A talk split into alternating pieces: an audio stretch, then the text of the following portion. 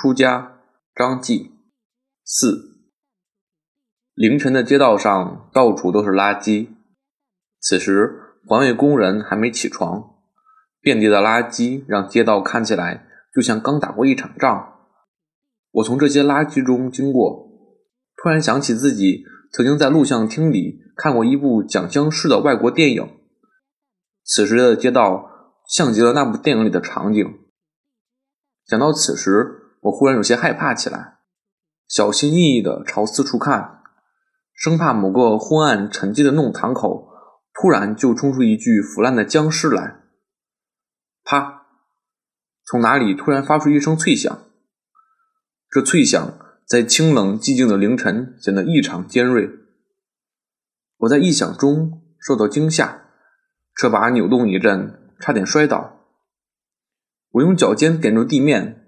低头一看，原来是自行车的轮胎压到了一个矿泉水瓶，我不禁失笑：“他娘的，一个塑料瓶子居然把我吓了一跳！”我缓了缓心跳，抬头往前看，发现地上还不止这一个矿泉水瓶，它们在路灯的照射下反射着微弱的光芒。我怔了一下，忍不住用手敲了一下脑袋。平日里我总见别人捡瓶子。可我从没搭过这根弦。要知道，我上班时，环卫工和捡垃圾的人都还没起，这遍地的塑料瓶子不都是我的吗？真是个猪脑子！我暗自骂了自己一句。忙活下来，我总共捡了二十六个瓶子，挂在自行车的后座上，哗哗的响。对了，除了这些瓶子，我还捡了一只小熊，一只棕色的毛绒熊。它长了两片圆圆的塑料眼睛，挺着鼓鼓的肚子，躺在一堆废纸中。我捡起来，拍了拍土，看上去它还非常完整。我想，大南看见这个毛绒熊，一定会很喜欢的。送完报纸，我便赶到了废品收购站。一个瓶子一毛五分钱，二十六个瓶子就是三块九毛钱。生煎包子一元一个。马站长每天早上要吃五个生煎，就要五元钱，也就是说，瓶子钱差不多已经能补上包子的开销了。当我拿着卖塑料瓶子的钱给马站长买包子时，我的脑子里突然冒出一个想法：如果马站长知道自己吃的包子是从垃圾堆里捡来的，那他还吃得下去吗？现在人们总喜欢说垃圾食品，我想。马站长吃的包子可以算是最正宗的垃圾食品了。送完包子，我准备回家补觉，可这时我的手机却响了，是表姐的电话，让我赶紧去趟送奶站。她没在电话里说什么事，这让我有些担心。我脚下加了劲，又匆忙的往奶站赶。到了奶站，刚推开办公室的门，表姐便做手势让我把门关上。表姐从办公桌下取出一个袋子，递给我，低声说：“这几天奶牛场的奶送多了，还剩下这么些，反正也没过期，可以喝的。我就想着让你拿回去给秀珍补充补充营养。”哦，原来表姐叫我来是为了这事，吓了我一跳。我赶紧道谢，表姐却摆摆手：“都是亲戚，客气什么？”随后，她又漫不经心地提了一句：“方权。”你以前做过油漆匠吧？对呀。哦，是这样。我家弄了个茶室，装修都搞好了，还剩下点漆活儿我盘算着这事找别人我也不放心，反正你白天也闲着没事干，就想让你帮下忙。我愣了一下，啊，没问题。那就好。下午你就去我那里看看吧。要买什么东西你做主。行，那我下午过来。表姐满意的看着我，我没看错，总归是自己的亲戚贴心。这时，他突然想起了什么，拿出一张报纸盖住袋子里的牛奶，低声说：“出去的时候可别让别人看见了。”我心里苦笑一声，我说：“我知道的。”就这样，我拎着一袋子快过期的牛奶，疲惫不堪的往家里赶。骑车的时候，我还用力的晃着自己的脑袋，我得给自己提提神呢。现在是太困了，我都怕自己骑着骑着就会睡过去。到了家，我强打精神，站在院子里用力叫：“大南！”大南，大南听见我的声音，从屋里跑出来。我将装满牛奶的袋子递给他，笑眯眯地说：“大南，看看这是什么？”大南将袋子翻开一看，夸张的叫：“爸爸，你发财了吗？”秀珍听着声音也走了出来，看见我手里满满一袋的牛奶和酸奶，也是一脸的意外。“你怎么买这么多牛奶啊？”我笑眯眯地说：“不是买的。”是表姐送的，她送你那么多牛奶干嘛？我们家里又没冰箱，要坏掉的。我一愣，秀珍说的对啊，这么多牛奶没冰箱可怎么办？我心里暗暗叹口气，我们可真是命穷。前两天还为没有牛奶发愁，现在有了这么多牛奶，却还得发愁。中午的时候，我主动提出由我来做饭，我将米淘洗干净，放到电饭煲里。我没有放水，而是将牛奶倒了进去。另外，我还用牛奶做菜，牛奶炒鸡蛋，酸奶拌青菜。反正我是挖空心思，将满满一袋子的牛奶用完了。可等我将这些用牛奶做的饭菜摆上桌子的时候，秀珍和大南却显得毫无食欲，特别是大南，甚至连筷子都懒得动一下。大南，你不是老说想喝牛奶吗？今天爸爸用牛奶做了这么多的菜。你怎么不吃啊？大南撇着嘴角，爸爸，我喝了一瓶牛奶，又喝了两瓶酸奶，现在我闻见奶味就难受。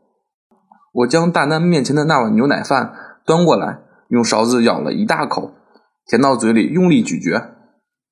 大丹，这么好吃的饭，你怎么会不想吃呢？你看爸爸吃的多香。我一边吃一边又跟秀珍说话，秀珍。你以前肯定没想过我们会在城里过这么阔气的日子吧？换了从前，就算地主老财家里也没有用牛奶煮过饭。秀珍看了我一眼，勉强的笑笑。事实上，她比大丹也好不了多少。看得出来，她也不喜欢这牛奶饭，但又不想让我难堪，只是一筷子一筷子艰难的挑着。吃过午饭，我想起下午要帮表姐装修茶室的事。便扯了个谎，出了门。我可不能让秀珍知道这事儿。要知道，以前就是她坚持着不让我干漆匠的活儿。她说那东西太伤身体。表姐家是在城南的一个高档小区里，我也是第一次去。虽然表姐口头上说过几次让我们去玩，但她从来没有发出过真正的邀请。我怀疑，如果不是做漆活儿，我一辈子都没有机会去她家。一进表姐家，我被吓了一跳。这房子也太大、太豪华了吧！我描述不出来这种感觉。总之，要比我以前在香港电影里看的别墅都好。我有些沮丧的想，要是我想买这样的房子，可能送一百年的牛奶也不够。进了门，我便准备换拖鞋。规矩我还是懂的，不能踩脏了表姐家的实木地板。可表姐却阻止了我。她从旁边的架子里拿出一个盒子，盒上有一个椭圆形的洞。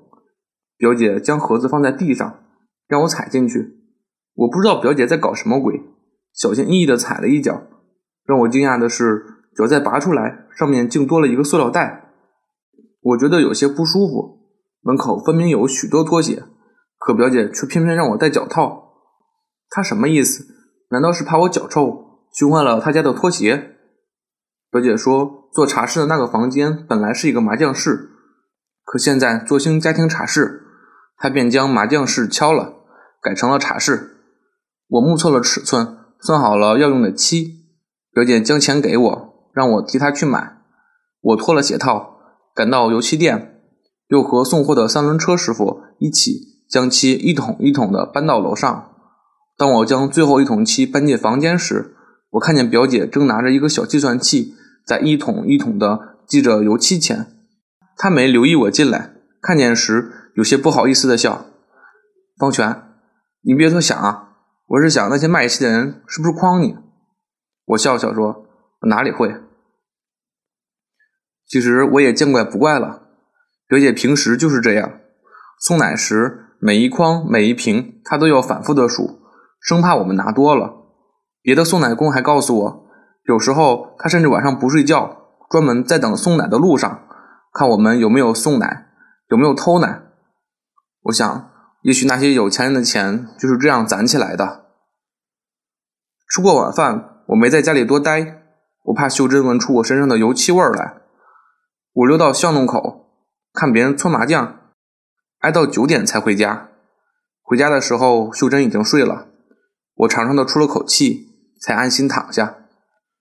不知为什么，白天这么犯困，此刻我却没有丝毫的睡意。我觉得有些烦躁，就像有什么东西在我脑子里盘旋，让我不得安宁。又努力睡了一会儿，还是睡不着，便起来躲进了卫生间。我坐在马桶上，点了根香烟。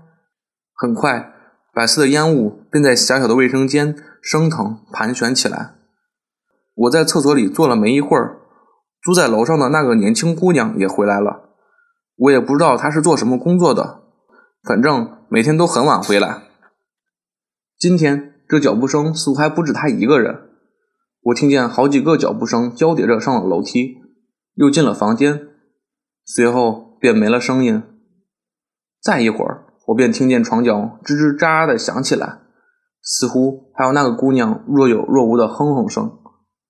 我的脸颊顿时烫了起来。自从进了城，和大南挤在这一个房间里，我和秀珍就再也没有过夫妻生活了。本来平日里又忙又累，早已把这变成了忽略不计的事情。可现在楼上的声音却重新唤起了我身体的一些东西。我坐在那儿，看着头顶那盏微微晃动的白炽灯，企图抵抗内心浮起的那些想法。可我的耳朵却不听使唤，它像长了手，将楼上的声音一丝一缕的全部牵引了进去，让我觉得眩晕。就在这时。忽然有人敲门，我一阵手忙脚乱，随后我便听见秀珍在门口轻轻的叫唤我：“方权，你在里面吗？”我赶紧起身打开门，秀珍站在门口：“方权，大半夜的，你怎么在厕所里坐了这么半天？”“可能是白天牛奶喝多了，肚子不大舒服。”我随口扯了个谎。“是吗？被你一说，我好像也觉得肚子不大舒服了。”我笑笑。看来我们的肚子都是受苦受惯了，偶尔一次享福就受不了。对了，你也要用厕所吗？秀珍摇摇头，伸手指了指楼上。你也听见了？这么大声音，谁听不见啊？哎，这大晚上的，让不让别人睡了？秀珍看了我一眼，突然说了一句：“大南睡熟了。”我愣了一下。等我很快便明白了秀珍的意思，我伸手将她牵进了厕所，然后又轻轻地合上门。我小心地帮秀珍脱衣服。你会不会冷？秀珍摇摇头，不会的。我俯身轻轻地摸了摸秀珍的肚子。儿子，你好好睡，千万别偷看。秀珍就笑着使劲在我身上拧了一把。从厕所出来后，我和秀珍踮着脚。小心翼翼地回到床上，秀珍将头靠在我的胸口，问我累不累。我摇了摇头。要不然今天就别去送奶了。那怎么行？订户要投诉的。我就是怕你累着了。怎么会呢？放心吧，累不着我。你要是累着了，我就不知道怎么办了。胡说！我这么好的身体，怎么会累着？我凑近秀珍的耳朵。我就是天天跟你去厕所里，我也累不着。秀珍又用力拧了一下我大腿，突然她皱了皱鼻子：“方权，你身上好像有什么味道。”我忽然紧张起来。秀珍不会发现我身上气味吧？什么味儿？我怎么闻不见？秀珍又皱皱鼻子，我也说不出来。会不会是刚才厕所里时间待久了的缘故啊？秀珍皱了皱眉，我不知道。我轻轻拍了拍她的背脊，好了，赶紧睡吧。